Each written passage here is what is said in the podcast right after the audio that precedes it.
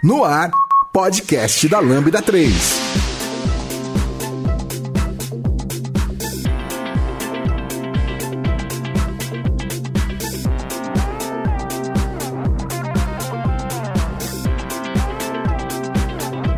Oi, eu sou o Bruno Ranieri e esse é o podcast da Lambda 3 e hoje vamos falar sobre Design System. Aqui comigo estão Luísa Prata, Nicolas Kotaka, Lucas JS.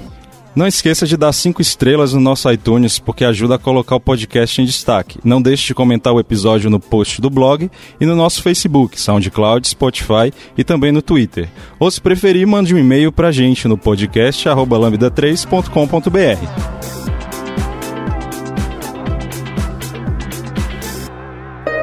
Este podcast é produzido pela Lambda 3. Somos uma empresa apaixonada por tecnologia que pode ajudá-lo em seus maiores desafios. Somos um grupo de pessoas especializadas em tecnologia web e mobile, seguindo modelos eficazes de entrega e gestão que fazem a diferença no seu produto ou serviço. Nosso grupo de pessoas consultoras em desenvolvimento e DevOps ajudarão sua empresa a tirar proveito das práticas mais novas de gestão e governança. Entre em contato conosco pelo site lambda3.com.br.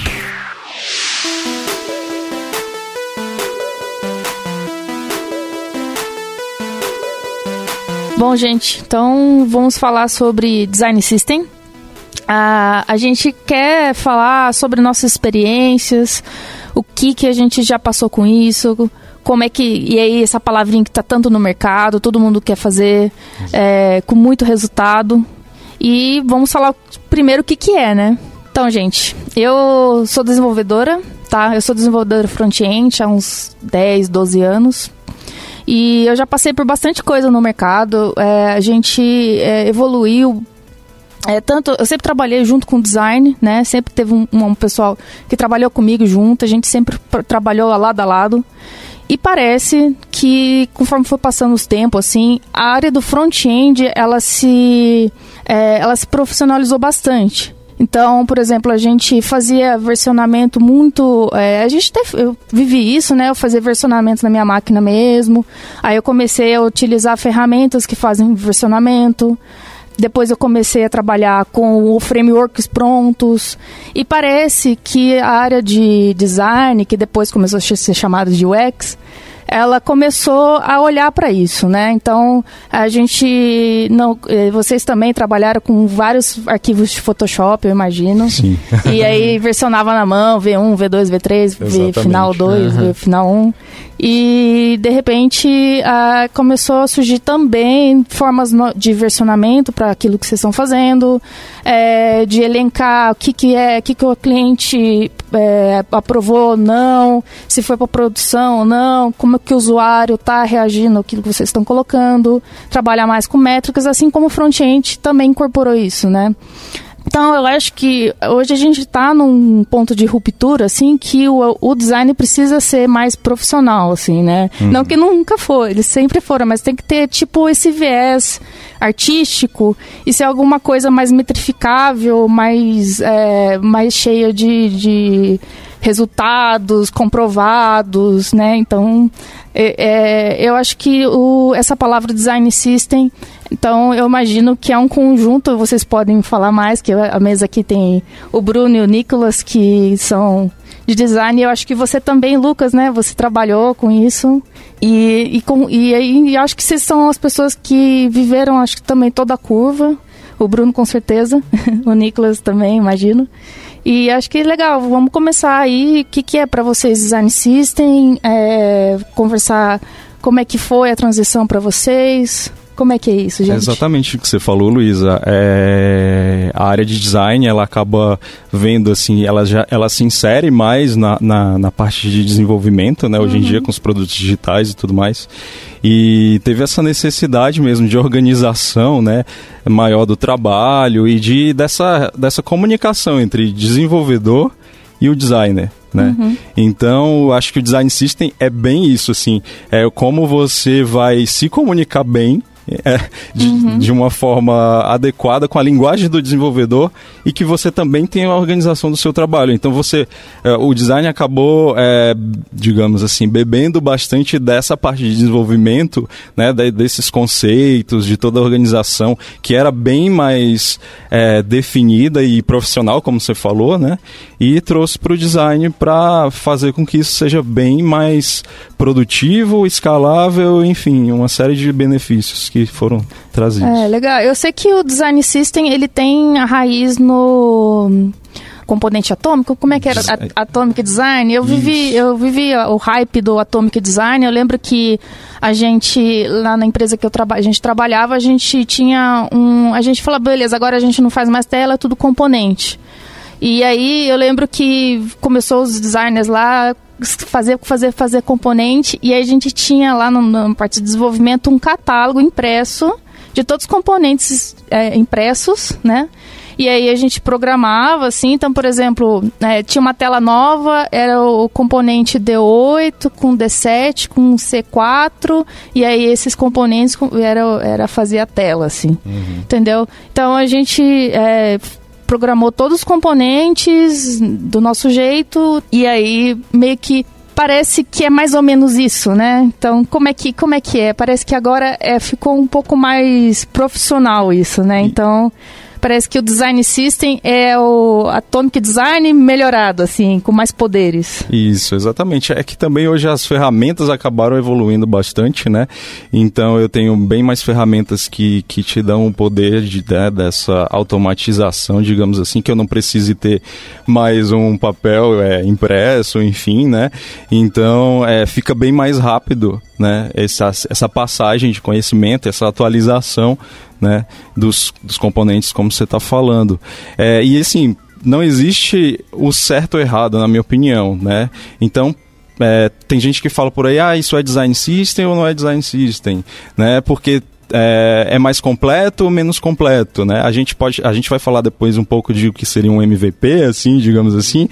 É, mas eu acredito que depende muito de cenário para cenário. Então não dá para dizer, ah, você tem ou você não tem um design system, é, porque é bem mais complexo que falar isso. Né? Então, termos assim podem mudar. Pode ser que hoje se chame design system, amanhã não. Assim como UX pode ser que seja UX, amanhã não seja UX. Então, eu tratar só como termos, mas eu acho que é, é, é bem delicado. Acho que tem que tratar a prática mesmo. Se está funcionando, ok. Se para você aquilo está funcionando e você está chamando de design system, mas pode ser que ele não seja o completo como se diz, mas ok. É, até eu acho que tem essa questão, né, da, da necessidade que fez surgir o design system, né? Uhum. Ele veio dessa questão de colaboração, né? Facilitar a colaboração, porque chega um momento em que ainda tinha uma demanda que, tipo, ah, o design faz, o desenvolvimento pega aquilo já feito e faz aquilo. Mas então, colocando isso na prática, a gente acaba vendo que vão surgir coisas que o designer elaborou, mas na prática ali, às vezes até pela tecnologia utilizada, não é viável, também envolve prazos. E não estava tendo esse alinhamento, né? Então o design system também começa a surgir com esse intuito de facilitar essa colaboração, de ser algo que para de ser só uma construção do designer, mas passa a ser algo da equipe, da, ampliando até mesmo da própria empresa, né? Exatamente. E assim, não adianta muito é, eu me reunir só com designers e, e fazer o design system sem consultar outras áreas, o desenvolvimento ou até próprio marketing, a parte de branding da empresa, a própria parte né, de pessoas, enfim, porque vai impactar, né? Então, se, se eu vou implementar um design system, tem uma mudança de cultura que a gente fala, assim como a cultura de UX. Então, tipo, é, precisa que isso seja difundido, senão ninguém vai adotar e não vai utilizar. Então, não adianta muito eu ter ali no computador lá a minha página que tem os componentes, que é um dos elementos apenas do design system, né? Os componentes, os estilos e tudo mais, mas tem mais coisas. Então, não adianta ter aquilo só ali parado que ninguém vai utilizar se ninguém entendeu o porquê né? A partir do momento que todo mundo entender, ah, por que, que a gente está fazendo isso, aí é mais fácil de adotar. Sim. E eu vejo que o Design System ele veio para unir as áreas, ajudar bastante. Porque assim, a gente viveu aquela era dos frameworks de CSS, Bootstrap, e chegou a um tempo que todas as empresas eram parecidas. Uhum. todos os produtos eram primos, digamos assim. E aí isso tinha vários problemas assim de identificação da marca, posicionamento e tudo mais. E eu passei isso no estágio e outros amigos também. E então a, o design ele foi ganhando mais força, uma coisa que eu fico feliz bastante, porque uh, era realmente triste ver o, os designs da, meu, da minha empresa é, lá penando no bootstrap, no material design, e ficava sempre naquela caixinha, né? Eu acho que o design system ele, ele é bom tanto para o dev quanto para a pessoa de design, que estimula a criatividade e também cria um produto mais é, voltado para o usuário, né? Mas ainda assim uh, tem esses processos de como a empresa se adapta para isso, né? Porque assim eu particularmente comecei a trabalhar com design system, eu nem, nunca tinha ouvido nem falar Uhum. E eu não tinha, sei lá, um curso, alguma coisa para consultar, tipo, para saber como é que seria isso. Foi em 2017. Então, algumas coisas a gente foi aprendendo em conjunto. E também eu acho que o mais importante de tudo isso era a união do, do time de design com o time de desenvolvimento. Uhum. Porque a gente, a gente tinha que tomar todas as decisões em conjunto. Não adiantava um, um time decidir uma coisa e outro escolher outro caminho. Mas eu acho que isso também fez com que eu virasse um time só, né? Virasse o time de tecnologia em si, não somente time de design, time de front, fica um em Canadá e ninguém se conversa. Uhum. Nossa, é, você fez me lembrar várias coisas. Muito legal que você falou, Lucas, que eu lembro que uma vez eu fui contratada para um freela e aí era um bootstrap que o cliente queria, e aí ele queria muito abaixar meu meu, meu, né, meu preço, porque, ah, não, vai ser bootstrap, e, e aí você não precisa trabalhar tanto, assim. é, terrível. Eu acho que também a gente sentiu bastante essa, esse flat que deu, né, no, no, no, no conteúdo do, da internet, assim, por conta desses frameworks de CSS e HTML prontos, né? Uhum. É, e a gente encontra bastante, quando a gente está trabalhando com esses frameworks, a gente encontra alguns. Eu não sei o quanto eles foram testados, alguns, e, e, com usuários mesmo, mas a gente encontra de vez em quando alguns problemas de usabilidade que, utilizando, às vezes a gente não. Até a gente fala, ah, mas. Fala para a pessoa de desenvolvimento, ah, dá para modificar isso, é, mas às vezes é tão trabalhoso de modificar que é melhor deixar como tá e segue, segue assim, porque se foi uma escolha utilizar o framework, vamos utilizar o framework como ele é. Que se começar a fazer é, personalizações o tempo inteiro, você perde um pouco né, o controle, né?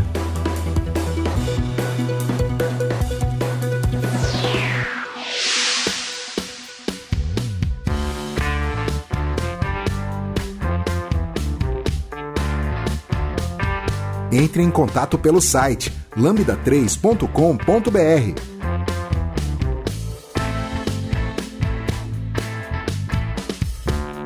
E aí, gente, como é que a gente faz então? O que, que compõe, o que, que tem que ter no design system para ele ser considerado ser design system? Porque pelo que entendi, é, o design system é flexível, né? É, o quanto que a equipe, o cliente topou para fazer para considerar aquele, aquilo lá como pronto mas não quer dizer que um design system que está na maturidade de uma empresa vai ser a mesma da outra, né? Tem essa flexibilidade, mas eu acho que tem que ter um mínimo, assim. O que, que vocês é, consideram? É, eu costumo falar que tem um princípio que fala que é o princípio de Pareto, que 20% dos esforços são responsáveis por 80% dos resultados. E isso é, é um princípio meio que científico, assim, que... É, é muito legal esse estudo aí. Ele esse tipo, estudo. é um estudo de um economista, né, do isso. Pareto, e isso se aplica para tudo, né? Então, por exemplo, tudo que, que tem um crescimento é, orgânico, quer dizer, a empresa, por exemplo, ela trabalha e aí de, sem planejamento e vai crescendo de, de forma orgânica, se você for ver, 80% de tudo que é realizado de trabalho representa 20% do lucro da empresa. Uhum. E aí, você trabalhar com automatizações, com coisas que vai tirar o trabalho braçal através do planejamento, uhum. você vai estar tá trabalhando nesses 80%, entendeu? E aí, seu lucro vai com certeza aumentar e muito, né? Exatamente. Então, se eu conseguir fazer o que a gente chama de um MVP, por exemplo, de um design system, né, é, que tenha esses 20% aí, mas que me garantam 80% de algum resultado, já é alguma coisa. Então, depende muito do que eu vou priorizar e o que é importante para mim. O tamanho da minha empresa, será que eu preciso realmente fazer um algo gigantesco. É, depende, né? Depende do tamanho da empresa, depende do que eu quero. Então, da mesma forma que um design system é um produto como um outro, então eu tenho que também ver que funcionalidades, né, entre aspas, eu vou é, querer para que aquilo seja um mínimo viável para rodar, para funcionar. Então, eu, eu, acho que é bem nesse sentido. Eu acho que todo mundo tem que conversar para entender o que, que é o um mínimo, porque senão é, é, vai, a gente vai ter uma fórmula. E não existe uma fórmula. Se eu disser que a fórmula é essa, eu acho que não existe essa fórmula.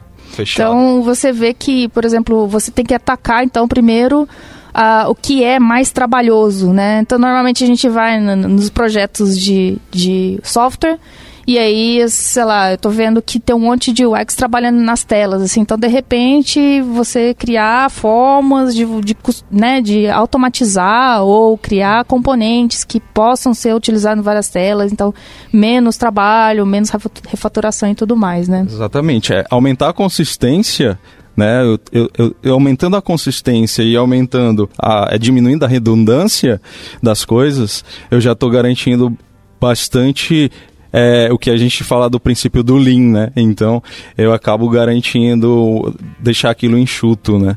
Bom, uh, o que eu vejo que uh, na empresa que eu estava, como a gente tentou implementar isso, uh, a gente tinha essas telas que a gente foi testando com o usuário para colher esse feedback antes da gente mesmo começar a, a, codar essas telas, porque assim seria um esforço provavelmente jogado no lixo se a gente não tivesse testado com o usuário antes, foi muito importante para a gente. E com esses feedbacks dos usuários, esses layouts começaram a serem alterados e depois desses layouts foram extraídos os componentes, né? botões, card, modal. E aí a gente começou em conjunto desenvolver esses pequenos, pequenos pedaços e, como tinha falado antes, teve essa dificuldade de serem times separados, aí unir esses times e ninguém sabia o, qual era o trabalho da, da, da outra pessoa. Então, a, acho que a maior dificuldade foi mesmo as pessoas conversarem, né, e, falarem sobre uma coisa que uh, ia ser um trabalho em conjunto de dois, entre aspas, times, uhum. mas começarem a fazer as coisas juntos, crescerem junto, pensarem na mesma solução junto. Mas eu, eu acho que o maior problema é entender o que é a solução e o que é problema.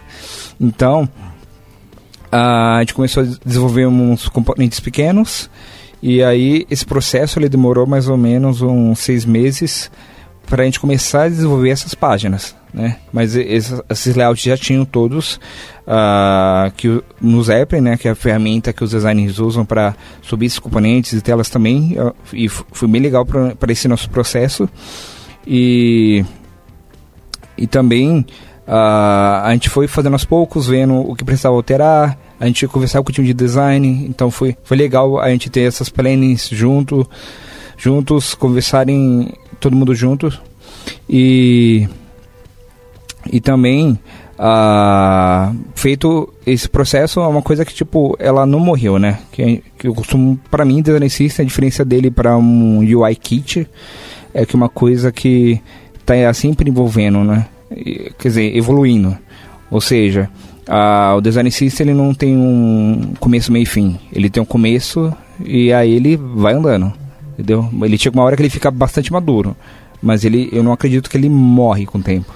Ah, até eu acho que um, um ponto, assim, de, de, voltando um pouco na questão de um MVP, de um design system, é bem isso que o Lucas trouxe, de às vezes a gente começa mais focando num ponto de implementação e é, eu acho que vai um pouco da expansão que ele vai tendo, né? A gente passa aí para um ponto de vista mais estratégico, conforme ele cresce, a gente para um pouco de ver só o que já foi feito, a gente começa a ver o que vai ser feito, e isso vai influenciando para perder exatamente otimizar essa parte operacional e começa a ser um focado mais no estratégico, né?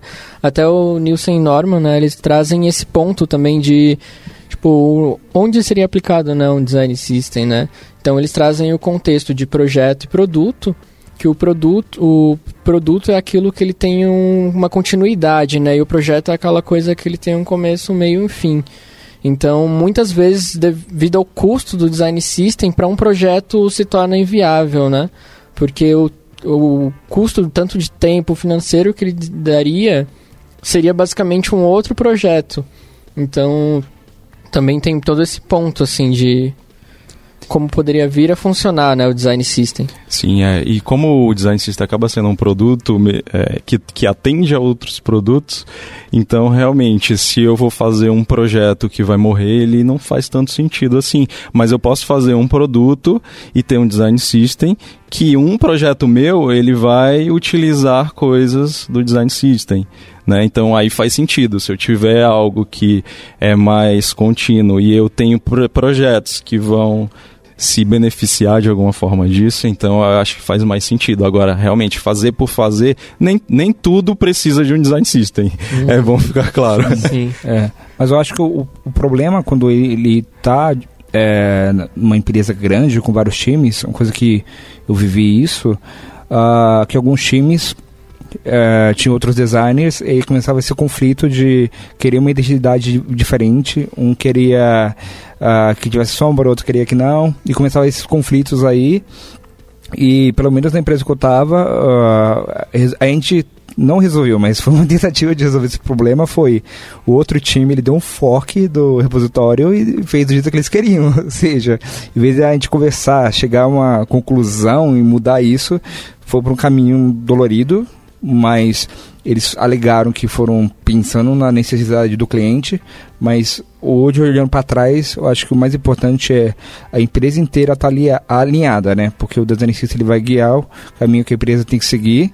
E também a uma coisa que eu falava sempre lá é ter uma, digamos, motivação e também dados para justificar qualquer coisa que a gente vai fazer, sabe? Exato. Porque acontecia muito que o meu time que era o, digamos, o dono do design system, né? Porque a gente estava meio que o coração da empresa estava no meu time. Então os outros times eles não tinham muito entender por que o do design system e também nunca tinham trabalhado assim como a gente.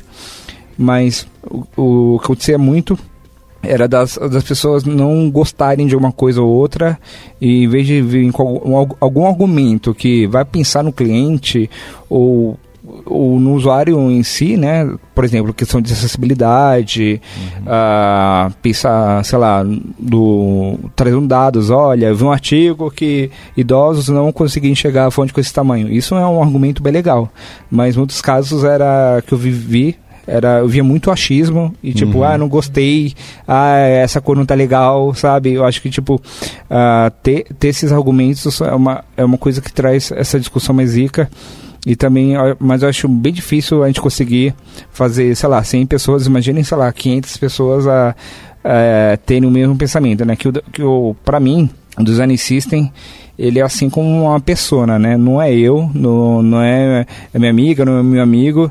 É, é, o produto encarnado numa tecnologia, sabe? Não é os meus gostos. Porque realmente, se, se fosse pensar em mim, não ia ser a, a cola que estava lá, não ia ser a fonte que estava lá, mas era tudo pensando no usuário, as pessoas, elas começam, tipo, ele começa a crescer, as pessoas começam, tipo, querer botar a mão nele e falar, não, não quero, é, quero é, tipo, ele vai por outra direção, sabe? Uhum. É, até por isso tem esse ponto que é muito importante, né, da, de ter esse alinhamento na empresa como um todo, das pessoas entenderem que aquele design system não está sendo só aquela parte visual ou então tipo uma regra que ó, isso aqui é o que tem que estar tá sendo seguido, mas sim apresentado de uma forma, por exemplo, ah, isso aqui foi um modelo ideal que a gente chegou devido a essas pesquisas, devido a esses testes, devido a essa conversa, devido à tecnologia que a gente está utilizando, a, a, o branding né, também da própria empresa para as pessoas também elas sentirem parte daquilo, não ser uma coisa que ela vai ficar acabar caindo nesses pontos, né? Tipo, Como pessoa... se fosse uma imposição. É, né? tipo, ah, mas eu não gostei disso aqui, eu não concordo. A partir do momento que a pessoa colaborou, ela sente parte daquilo, ela entende o porquê daquilo, né? Ela vai passar a defender aquela, aquela forma. E também até levando em conta que o design system ele vai sim trazer embates, né? Porque também não é só pegar, então vamos só fazer o que está ali, né? Também vão ter situações de exceção, como tudo é exceção, em que a pessoa vai fazer algo, mas o que vai ser discutido então é o porquê que aquilo vai estar tá, tá sendo feito fora do design system e se aquilo ali ele seria válido ser incluso ou não no design system, e então terão particularidades, né? Mas é que a gente sempre traga um intuito dele que é a formação que não está sendo só algo visual, para as pessoas também poderem entender como que a gente pode modificar ele, como a gente pode colaborar para ele, né? Ele se tornar uma coisa realmente colaborativa. É, e melhorias sempre vão existir, né? Assim, qualquer coisa, né? Então, é, mas o impacto, às vezes, de uma mudança, as pessoas precisam ver que, às vezes, ela é bem impactante, dependendo, por exemplo, se eu tenho várias plataformas que utilizam é, esse design system como base, por exemplo, é, eu não posso pensar só, por exemplo, se eu, se eu, sou desse produto, ah, eu vou pensar nesse produto. Não, eu tenho que pensar nos outros produtos também. Então, é, uma mudança ela não é tão simples. Uma mudança de marca também não é tão simples, mas com design system ela até se torna até um pouco mais simples, porque é, o modo como é construída a questão dos tokens e tudo, eu consigo mudar cores, consigo mudar alguns elementos de base sem precisar é, fazer um a um, tela a tela, porque isso já vai difundir para todos os sistemas que utilizam aquilo como base. Então, é bem mais é, escalável, digamos assim. Uhum. Até tu mencionou a questão de tokens, né? A gente pode começar a partir para uma questão mais da estruturação, né? De fato do, do design system, que envolvem os tokens que seriam quer complementar sua. É, exatamente, os tokens que a gente fala de design tokens são a base, né? De, de da construção dos elementos. Então eu tenho a tipografia, tenho as cores, tenho o grid, tenho as sombras, tenho border radius, né, que é o quanto que é circular a minha borda ou mais para quadrada, enfim. E tudo isso, eles são elementos que fazem parte e eles vão é, modificar, eles são tipo modificadores de outras coisas. Então, quando eu mudo uma dessas coisas, ele vai replicar em várias outras coisas, porque eles são a base. Então eu posso mudar, de, mudando, por exemplo, é, como que é o, a, a, a, o border radius, pode mudar o visual do meu aplicativo inteiro, porque os meus modais vão ficar arredondados, os meus botões vão ficar arredondados, tudo que era quadrado vai mudar, então eu consigo replicar, não fazer manualmente esse design, mas fazer com que ele seja sistêmico mesmo.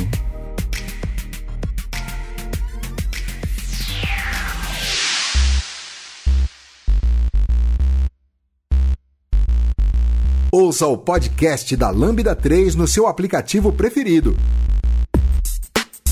Legal, gente. Então, é, a gente falou bastante sobre como você faz para fazer funcionar dentro de uma empresa, né? Então, pelo que eu entendi, a gente tem que ter um alinhamento da empresa toda para fazer o design system funcionar, né? E até forma da, que as empresas são organizadas, de ter cada frente de produto trabalhando, é, às vezes de forma até independente da outra, assim, né? Acaba atrapalhando. E o design system veio para fazer uma união da empresa, né? Um, uma, um caminho a ser seguido, assim.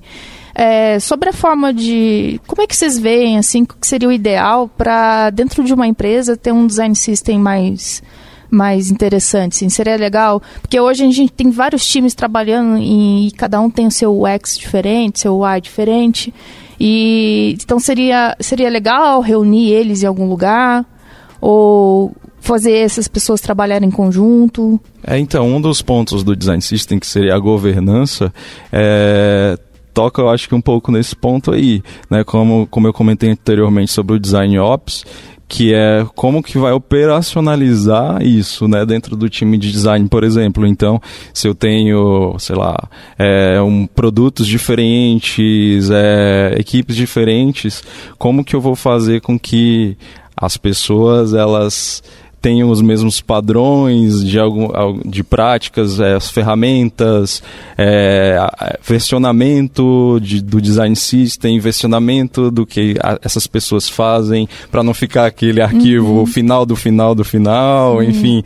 Então tem algumas coisas que e outras especialidades, né, dentro da área que vão facilitar essa integração de alguma forma. Legal, eu vejo que tem algumas empresas assim com um nível de maturidade muito grande em design system que o código integrado está integrado junto com a ferramenta até. Então, por exemplo, o, o designer faz alguma alteração lá e já tem um, um, um pull request para alterar o código e sair todo mundo usando isso daí, né? E vice-versa, o desenvolvedor faz uma alteração no componente e já atualiza direto na ferramenta de design, assim, que é, é, bem difícil, assim, a gente ter essa... Hoje a gente, a gente trabalha com o nosso cliente, com design system, mas não estamos nesse nível de, de, de, né, de componentização, assim, de maturidade de design system, assim. E é até interessante a gente falar também que a realidade hoje é que tem muito, muita empresa com um código legado, né? Que é dificulta mais também essa implementação do, do design system. Assim. Então a gente viveu um pouco disso. Assim, hoje a gente está desenvolvendo o design system aplicando em um produto, mas e a ideia é trocando algumas coisas como como o Bruno falou do Atomic, do Atomic não, do token, é, mudando algumas coisas no token como cores, border radius, já dá um outro look and feel que vai servir por um outro produto deles, mas é a mesma que garanta a mesma experiência, assim, né? Que é, que é toda o, o, a parte interessante do design system. Sim, falando um pouco dessas dificuldades do dia a dia, assim, que a gente passa, exatamente. É, essa parte do, do legado, eu acho que é ruim tanto de alguma forma para implementação do lado de desenvolvimento quanto do lado de design, né?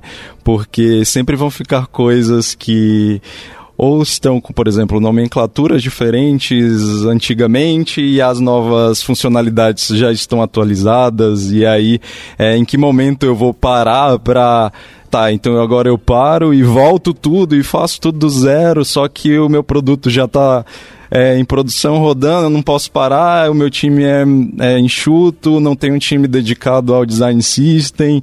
É, como fazer com que isso seja é, harmônico de alguma forma e funcione, né? E vá, pode ser que não seja é, o ideal, mas como a gente falou, é o que funciona naquele momento. Então não existe, não dá para dizer, ah, então você não tem um design system. Estamos em, em caminho Estamos de, né? Fazendo. Exatamente. É, porque assim, muitas empresas uh, que elas vêm fazendo, elas pegam, migram uma página depois migram outra, né? Uhum. Mas eu acho que qualquer decisão de design system envolvendo um legado é, é muito, muito delicada e vai ter uh, custos disso, que nem no, na empresa que eu trabalhei, o nosso cliente, quando começou a usar o beta, nossa, xingou tudo, falou, ah, eu não gostei das, das cores. Uhum. Porque assim, além de criar um design system, a gente mudou a identidade visual completamente, mudou logo, mudou as cores, isso foi um choque para o cliente. Então, eu acredito que se a gente implementa o design system e a gente continua com a mesma marca, é um impacto menor para o nosso cliente. E, e se a gente vai mudar a marca, eu acho que mudar a marca no legado faz sentido antes de, sei lá, Uh, nosso logo é azul. A gente começa o design system com o logo uh, vermelho e tipo completamente novo. É um choque enorme para o nosso cliente. Uhum. Então, olhando para trás assim hoje, eu acho que faria mais sentido um, pelo menos mudar a marca no produto antigo, depois começar a migrar aos poucos. E também uma coisa que ajudou uh, o nosso cliente era a gente ter melhorias constantes, né? Toda semana ou a cada 15 dias a gente lançava uma coisa nova e sempre avisar o nosso cliente disso, né? Porque assim, a gente como usuário, a gente não vai conseguir olhar para uma tela e pensar, meu, tá tudo novo, meu, mudou, uma coisa nova. E às vezes a mudança é muito pequena, né? O release está enorme, uhum. mas para o usuário tá tipo, mudou nada. Então, uma coisa que ajudou, a gente mandava newsletter para o nosso cliente, falava, olha, a gente colocou uma página nova, olha, tem um modal novo aqui, agora você pode fazer isso, aquilo. E tem ferramentas também que ajudam nisso, de avisar o nosso usuário sobre isso. E, e como falei antes também, colher esse feedback do usuário é, é, muito importante, né? Que teve coisas que a gente acertou, teve coisas que o cliente não gostou, sei lá, gráficos, e a gente tentou defender, não por querer defender somente, mas para mostrar a importância para o nosso cliente. E teve coisas que o cliente falou que odiou, mas como era todo cliente odiando, a gente falou: bom, vamos apagar isso daqui, vamos votar como é que estava antes, né? Porque uma interface uh, é realmente é um. É, o, cliente, o cliente é muito apegado com ela, sabe? Você pegar e mudar do nada uh, é, pode ter vários custos.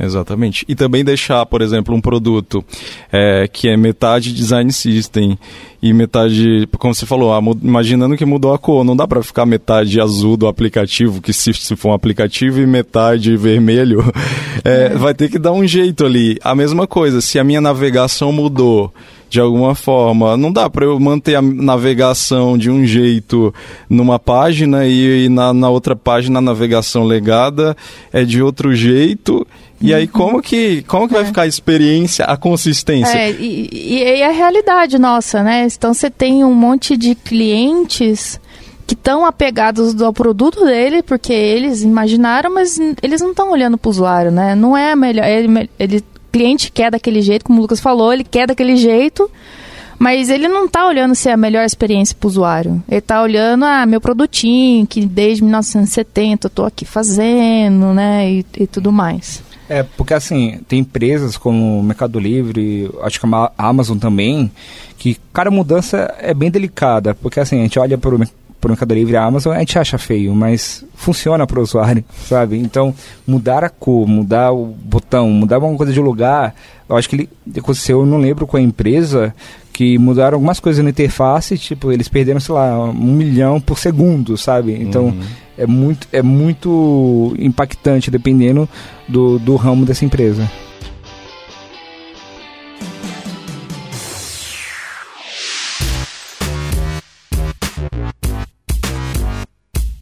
Escreva pra gente podcast arroba lambda3.com.br Legal, então estava é, até te vendo um, um, um, documentário sobre acho que é Instagram, é que eles têm um, conforme vai crescendo o produto deles, né, cresceu muito, é, eles têm uma enorme dificuldade em fazer qualquer tipo de experiência diferente, né? Eles tiveram um, uma super alteração no, na, na parte de usabilidade deles e depois disso eles falam como é difícil, né? Então as pessoas estão acostumadas a navegar daquele jeito e tal, você propor alguma coisa. Vocês acham, levando essa linha, assim, você acha que o design system ele limita a criatividade?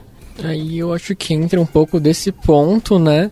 De que ele não deve ser levado como uma lei ou também ser focado como uma coisa de apenas o visual, né? Mas ele envolve toda a experiência, além de também linkar metodologias, né? Que a gente sempre pode também que é na questão que eu tinha comentado, por exemplo, ah, sentiu a necessidade de criar um componente, algo que não está dentro do design system, será que não vale a gente fazer um teste AB antes com algum alguma quantia de usuários para ver se aquilo ali está funcionando? Ah, funcionou legal, mas ah, isso aqui agora a gente vai poder utilizar em outras situações? Ah, vamos poder, então vamos adicionar o design system, né?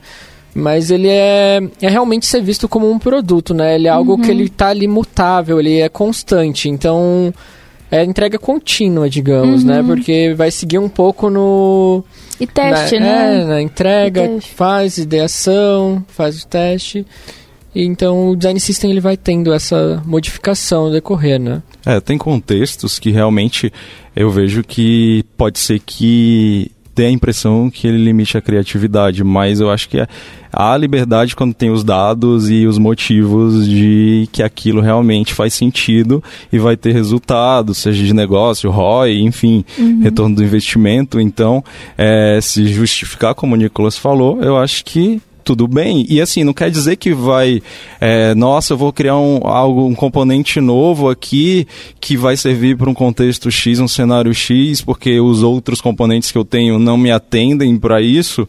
É, não tem, eu, eu, não vejo problema assim se ele estiver é, com alguns princípios básicos do design system, né? De, de alguma forma eu, eu tiver esses princípios e, nossa, vai ser totalmente diferente dos, dos demais componentes, aí eu acho que talvez não faça sentido.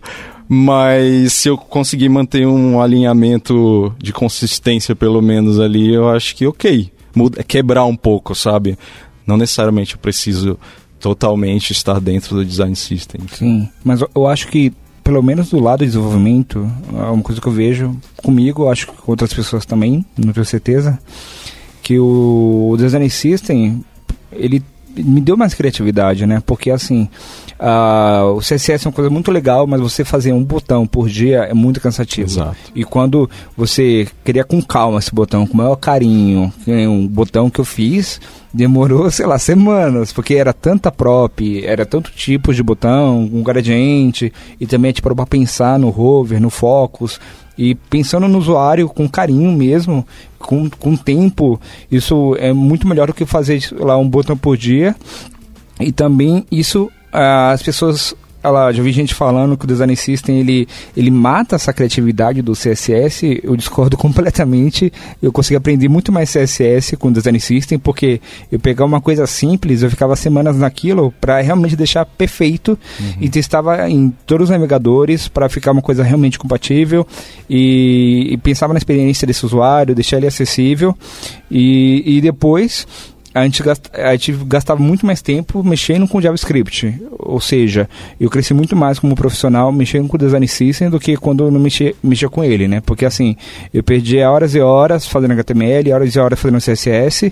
Eu gosto muito, mas uh, acho que o JavaScript, ele é uma coisa que a gente precisa continuar estudando mais é, e é sempre avançando, porque as tecnologias elas mudam. O CSS e HTML eles, eles mudam, mas eles demoram anos para mudar, né? Já o, os frameworks também de JavaScript, eles mudam todo ano, né? O React, se você mexeu até 2018, você para de mexer, você vai mexer hoje, vai ter muita coisa que vai estar diferente. Então acho que, pelo menos como desenvolvedor, ele ele ajuda bastante na criatividade e também uh, tecnicamente você cresce muito com ele. Então, eu acho que pelo menos pro lado do design é, é uma coisa diferente, óbvio, mas uh, eu acho que também ele faz o profissional de designer é, crescer. É que ele é realmente nesse do partir ali do implemento mínimo, né, para algo mais estratégico. Então tu passa, ao invés de trabalhar em cima de pequenos detalhes ali, de ficar calculando pixel, Pixels. espaçamento, tu vai parar de se preocupar com essas questões e pensar mais no usuário mesmo, no comportamento daquele elemento, né?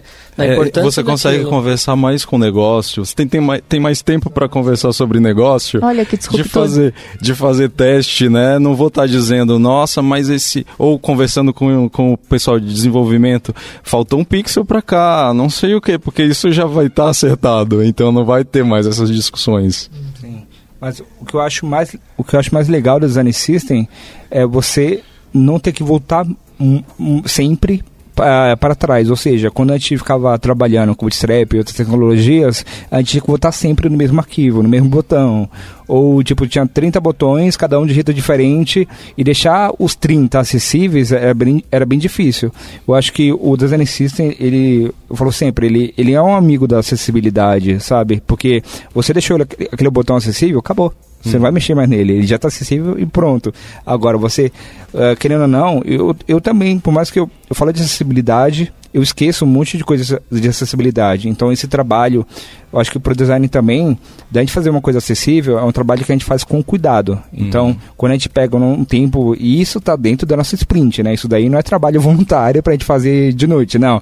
É dentro do nosso horário então a gente fez, ah, deixou acessível aquilo ali, acabou, a gente não volta mais atrás. Agora, quando a gente vai fazer uma coisa acessível novamente, ah, é, é bem difícil a gente decorar como é que foi feito isso, sabe? Uhum. Legal. Porque e, e sobra, sobra, mais tempo para todo mundo, né? Então, sobra mais tempo pro UX pensar sobre experiência, sobre pesquisa, sobre métrica, sobre negócios, pensar no usuário, experiência. E para a gente que é desenvolvedor, a gente tem mais tempo para fazer o código mais acessível, até numa maturidade legal, transformar tudo que, que é design system, transformar numa biblioteca que vai para outros projetos que já estão assim com bastante coisas prontas, bastante formas, é, bastante testado, né, com bastante escrita, bastante escrita de teste. É, então todo mundo ganha mais tempo então para fazer coisas mais pensar né, no futuro, pensar em, em pô, como é que eu vou fazer uma experiência super bacana? Ou como que o produto vai se transformar amanhã, a empresa é comprada por uma outra empresa e muda todas as cores, muda todos os as formas de fazer, e logo, e comunicação, e jeito de falar e tudo mais. A gente tem um, um aí um tempo de manobra muito mais rápido, né? ele traz muito essa questão de te fazer refletir antes de fazer, né? Uhum. Porque ele para de ser uma coisa que você vai estar tá fazendo ali só para você. É um negócio que vai ter que chegar um outro desenvolvedor ou vai chegar outro designer ali e vai ter que conseguir entender aquilo. Então, acredito que até na parte de desenvolvimento, assim como a gente no próprio software ali, a gente passa a cuidar mais de camadas, agrupamentos, componentes ele no código também imagino que se torne muito mais Sim, o responsivo, fácil. né, mobile é. first, que é difícil de, de implementar legal uhum. assim nas empresas. É, então ter mais acho... tempo para para afinar esse tipo de coisa. Sim. Eu acho que a documentação, tanto de design quanto de, de dev, ela é super importante. Ah, e como o Nicolas falou, realmente, isso cobra mais da gente fazer as coisas direitinho, porque todo mundo vai usar aquilo e e realmente, fazer uma coisa que eu vou olhar daqui a seis meses e vou conseguir entender, sabe? Uma coisa que eu acho que a gente não conseguia ver isso uns anos atrás.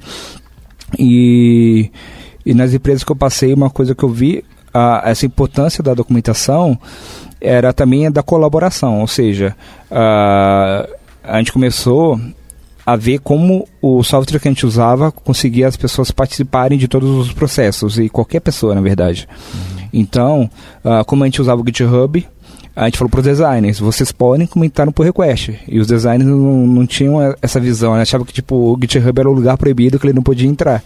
Mas é, os designers podem entrar no GitHub, podem comentar pull request, podem fazer review, uma coisa totalmente normal e, e é bem legal quando participam disso, assim como os devs eles podem uh, ir lá no Zeppelin comentar, e a gente tinha essa cultura de comentar, e isso demorou um tempo pra gente, tipo, que a gente realmente tinha medo, e uma coisa que a gente já vem da faculdade, do mercado, tipo, aquele trauma, tipo, de não gosto que outra, outra pessoa que é profissional de outra área é, dê pitaco no meu trabalho, mas na verdade isso não é um pitaco, é, é, é um trabalho em conjunto, né?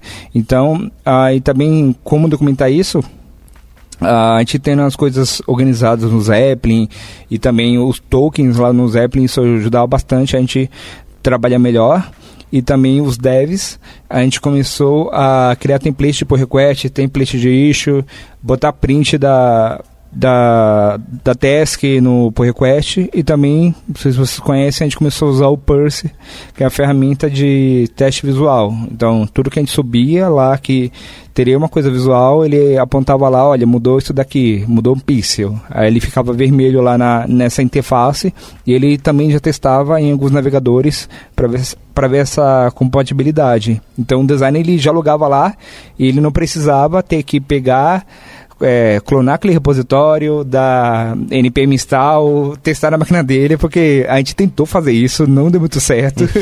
tipo, o design, tipo, o que é Node, o que é npm, como é que está lá na minha máquina? É, é legal as pessoas aprenderem, mas tipo, uh, isso, isso custava muito tempo e, e também, a gente já sendo dev já enfrenta vários problemas de compatibilidade e tudo mais, então o Zeppelin ajudava o designer, uh, com um clique só ele, ele vê o, o que mudou nessa interface. Uhum.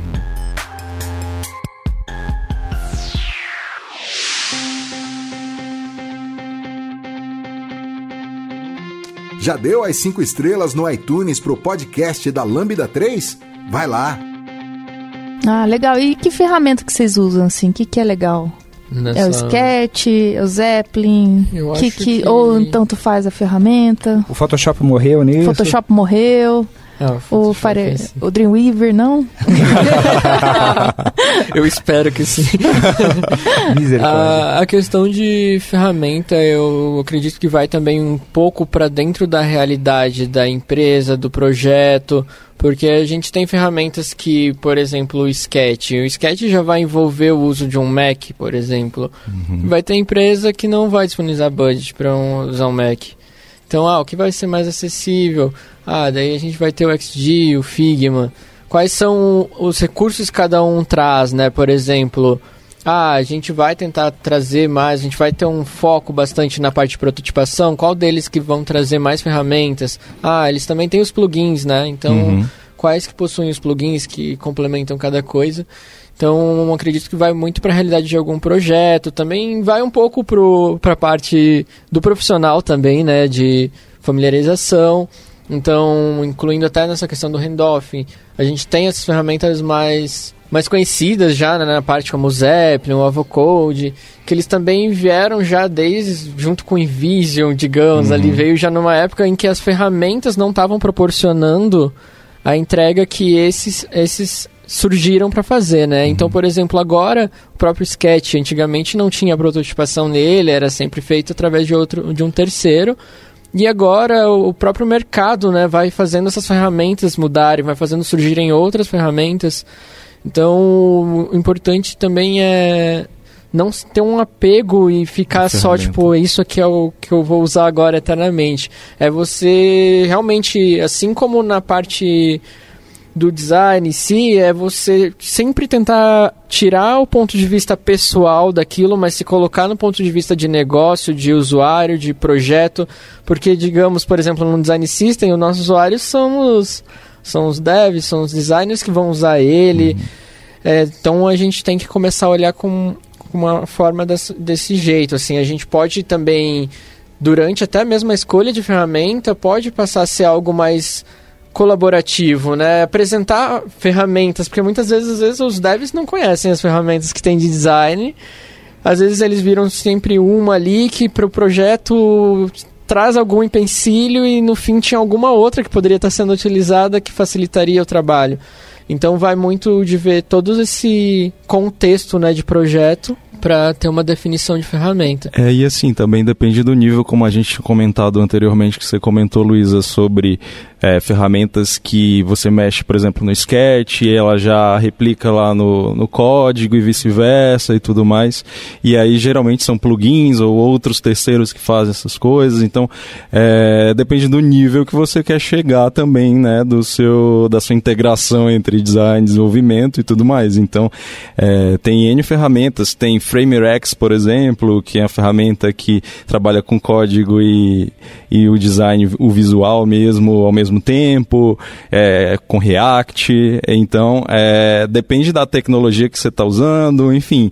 É, eu acho que é uma seleção assim como o time de desenvolvimento chega e e para para dizer que, que ferramentas vamos usar ou que tecnologia vamos usar, acho que seria mais ou menos nesse sentido. O que, que me atende melhor. Porque a ferramenta tem um monte também aí de Sim. prototipação, de design, enfim. Sim. É, realmente vai envolver muita maturidade né, de um projeto. Porque, por exemplo, às vezes você quer usar uma ferramenta que te dê uma solução de alta fidelidade, mas o projeto tem um designer com prazo curto. Um designer vai conseguir ficar pensando em tudo aquilo ainda e fazer toda a parte ali em deixar em alta fidelidade? É, e... Talvez já não seja viável. E aí eu vejo até um, um acho muito bom que a ferramenta já sai tudo animado. Né? a gente já pensa, ai meu Deus, tá melhor do que o meu código. já tá pronto. Será que exporta? Mas eu acho que as ferramentas, elas realmente têm que ser bem pensadas antes de tomar decisão. E também eu acredito bastante que o budget, meu, tem que investir, tem que gastar mesmo, porque uh, ajuda muito e, querendo ou não, é, é um lucro que vai ter para a empresa, né? Se você usar boas ferramentas, o dev, o designer vai ficar menos tempo lá quebrando a cabeça, né? Porque que nem hoje, quando eu trabalho com layouts, que eu, que eu como dev, eu ter que abrir meu Photoshop, achar a camada, uhum. ter que lá exportar PNG, tipo, meu, a gente fica lá estudando anos e anos para ficar exportando PNG no Photoshop. Tipo, eu sou um dev. Mas quando eu comecei a trabalhar com Zeppelin, a minha produtividade uhum. aumentou, sei lá, 200%. Eu consigo codar muito mais rápido, sabe?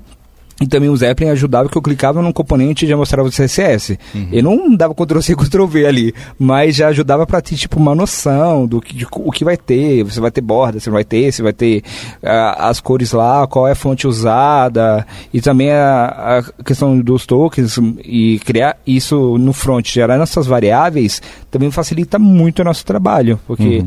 uh, quem quem coda anos sabe como que era treta ter, tipo, mudar uma cor, ter que dar Ctrl-C, Ctrl-V, substituir no código inteiro. Uhum. Então, uma variável, ela também dá muita produtividade para o desenvolvimento. E o interessante é que é sobre os tokens, né, que a gente estava conversando, Nicolas, que existem alguns frameworks aí que estão surgindo. Por exemplo... Dias. Dias é D-I-E-Z.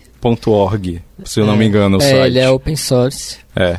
E ele ele é uma ferramenta que ele se propõe a, a gerenciar exatamente é, essa parte da linguagem de design, essa parte da base dos tokens, né?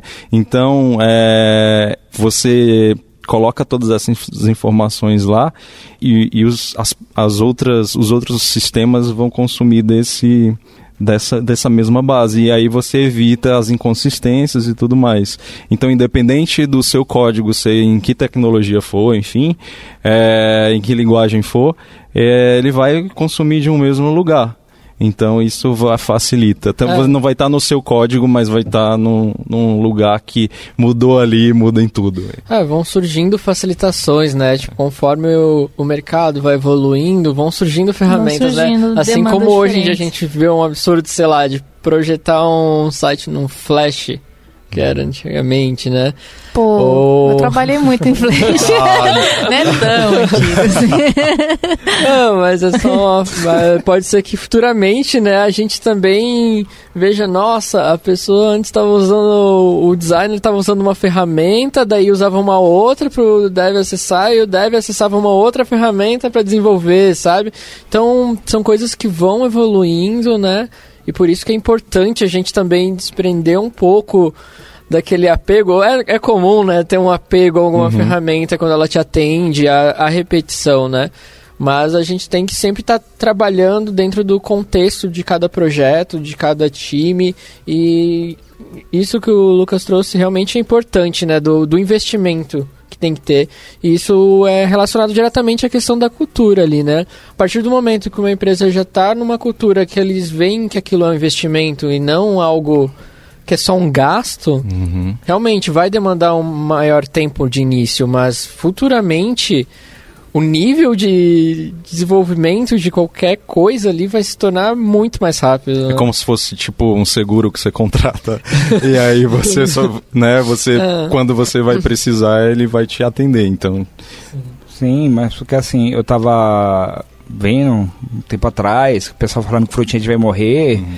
e eu particularmente eu acho que é uma coisa legal se ele morrer, porque assim, uh, tava surgindo ferramentas, vi uma que um vídeo, não lembro que empresa que era, que o, você pegava um canetão, escrevia na lousa a, a caixa, ele já desenhava na tela assim, ah, pum, saía o layout e já com código HTML, CSS, JavaScript. E tipo, eu não acho que essas coisas são ruins, vão acabar com o emprego das pessoas e tudo ah, mais. Eu acho. Pode falar. Não, é que você fez lembrar outra coisa. Quando Sim. surgiu aquele site Wix. Wix. Ah. Nossa, teve gente. Ah, você vai perder o emprego. Ah. Estamos aqui trabalhando, né? Não perdemos. Tamo aí, ó. Mas eu acho que, tipo, uh, os profissionais talvez um dia pode unificar o design junto com a tecnologia e as pessoas só vão desenhar telas ou, sei lá, desenhar experiências, né? Vai ser, sei lá, tudo eletrônico, vai aparecer no nosso olho, não sei, tipo Black Mirror. Eu não sei.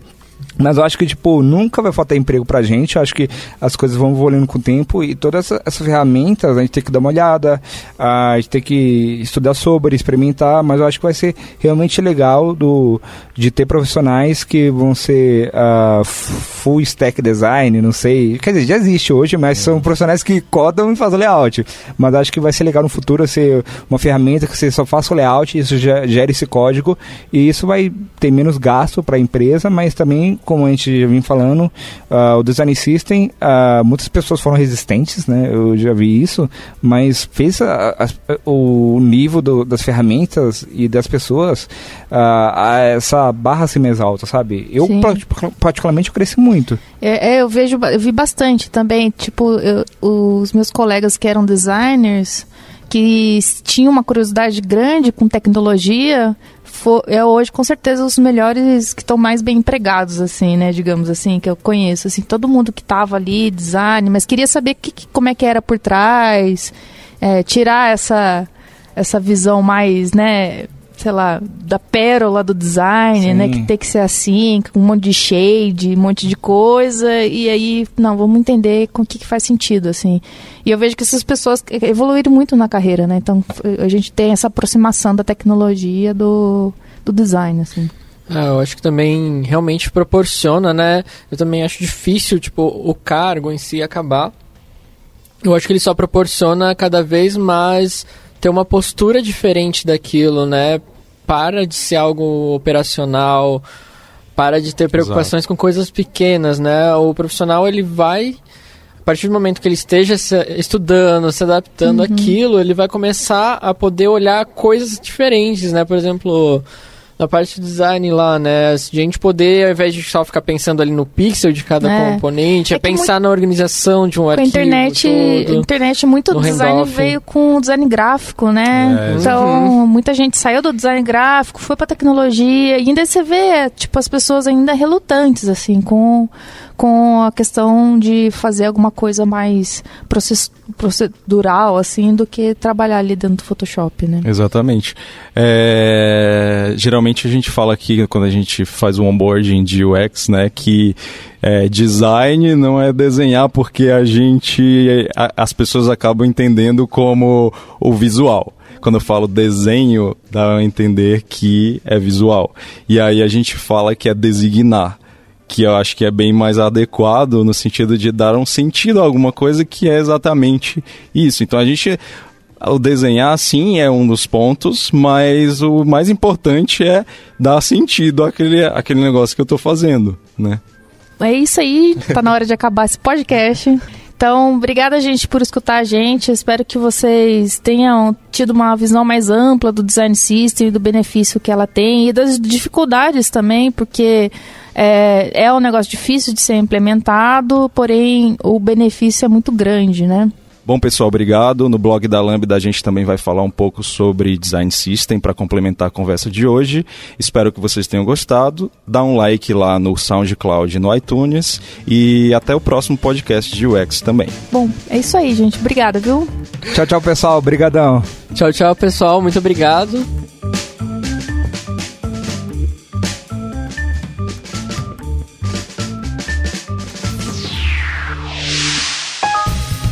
Você ouviu mais um episódio do podcast da Lambda 3. Indique para seus amigos esse podcast. Temos também um feed só com assuntos diversos e outro que mistura assuntos diversos e tecnologia. Toda sexta-feira, sempre com o pessoal animado da Lambda 3.